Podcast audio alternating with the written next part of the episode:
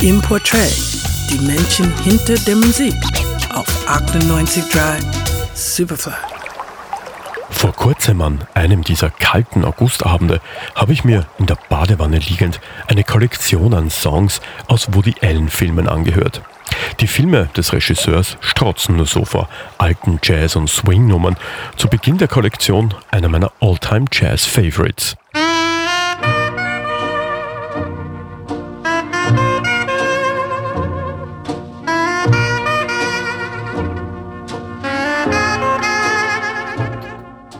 Song, den man sofort im Ohr hat und in ein Paris längst vergangener Tage hineinträumen lässt. Si tu vois ma mère von Sidney Bechet, einem der wichtigsten Solisten des frühen Jazz. Sidney Bechet, geboren 1897, Sohn eines Schuhmachers aus New Orleans, hat bereits mit sechs Jahren angefangen, mit der Klarinette seines Bruders zu üben und hat Tabak gegen Musikstunden eingetauscht. Doch diese Stunden haben ihm nichts gebracht, da er nie gelernt hat, Noten zu lesen. Durch bloßes Zuhören und Zusehen hat er sich das Spielen verschiedenster Instrumente angeeignet.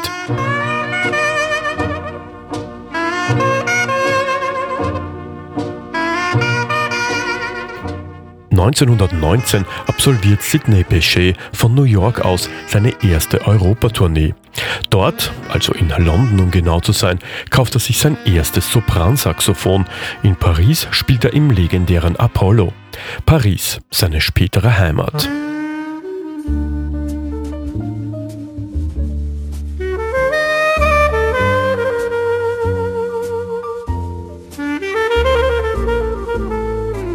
1923 veröffentlicht Bechet seine ersten Platten, spielt mit Louis Armstrong und in Duke Ellingtons Orchestra.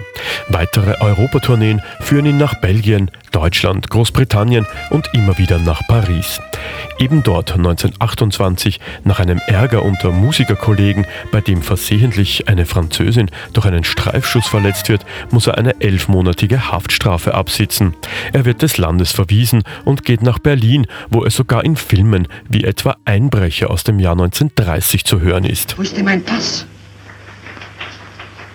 Hab ich den etwa bei Demontier gelassen?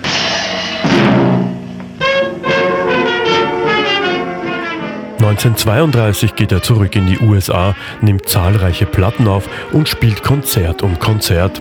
Seine Bekanntheit steigt und seine Musik wird von Widerstandssendern im Zweiten Weltkrieg verbreitet, was zu seiner Berühmtheit in Frankreich führt. Die Tantiemen sprudeln, Sidney Bechet reist um die Welt, bleibt aber nach dem Ende des Zweiten Weltkrieges endgültig in Paris. Ein Hauptgrund war auch die Tatsache, dass Rassenvorurteile in Frankreich kaum eine Rolle gespielt haben, verglichen mit den USA zu jener Zeit.